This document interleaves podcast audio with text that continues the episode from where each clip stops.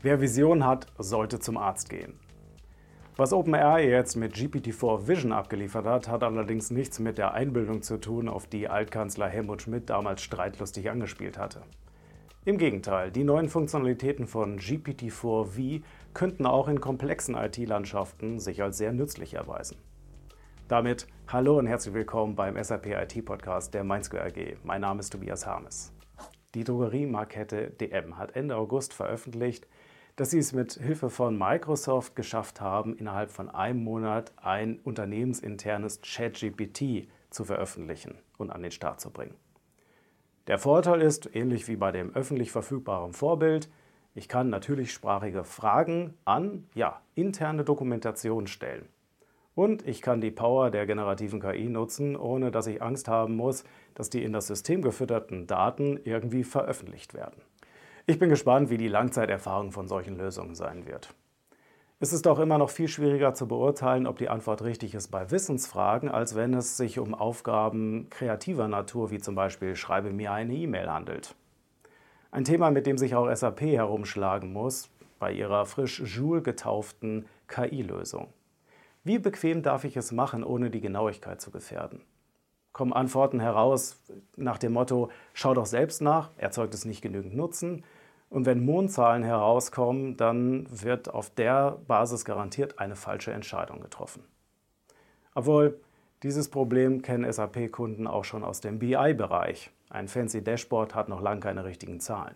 Ich habe in der Praxis wenig mit Buchhaltungszahlen zu tun. Meine Frage wäre eher, äh, funktioniert der Bestellprozess ordnungsgemäß? Oder welche Systeme sind am Auftragseingang beteiligt und was passiert, wenn ich folgendes System aktualisiere?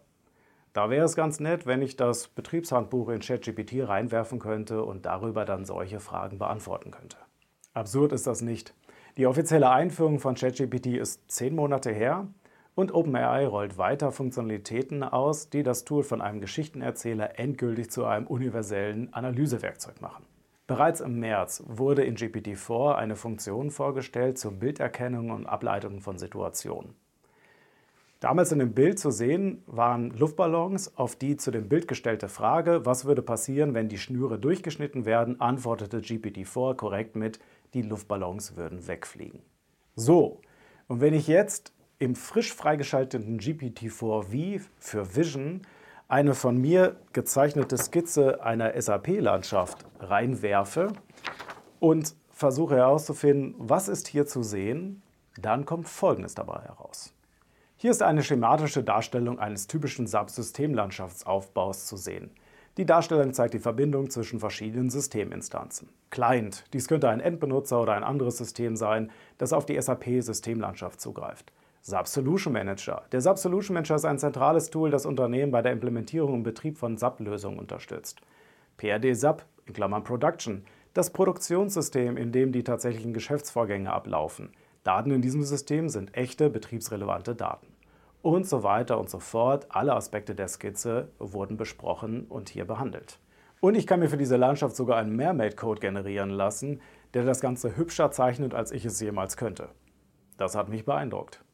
Wer sich bei einer solchen Aussicht kopfschüttelnd und vielleicht auch ernervt wieder seiner komplexen IT-Landschaft zuwendet, dem möchte ich mit einem anderen Extrem trösten.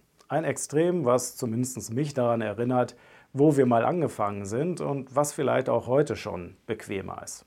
Ein für mich zumindest sehr interessantes Video vom Kanal Technology Connections beschreibt fast schon absurd detailverliebt einen alten CPU- und transistorfreien Flipperautomaten. Ich bin mit Pinball Fantasies auf dem Amiga groß geworden. Einen echten Automatenflipper habe ich erst sehr viel später in meiner Jugend in Kneipen kennengelernt. Der Flipper in dem Video dagegen rechnet nicht mal mit Röhren. Wie er es schafft, trotzdem für bis zu vier Spieler die Punkte zu zählen, mit jeder Menge Kabel und verrückten Verschaltungen, die man heutzutage so oder so ähnlich vermutlich nur in einer Darstellung seiner eigenen Integrationslandschaft sehen würde, wenn sie denn mal jemand auf Visio verewigen würde. Wenn zukünftige KI-Lösungen unsere IT-Systeme in dieser Tiefe erklären können, dann haben wir alle offiziell dokumentationsfrei für immer. Das war's. Danke für eure Aufmerksamkeit. Macht es gut. Bis demnächst.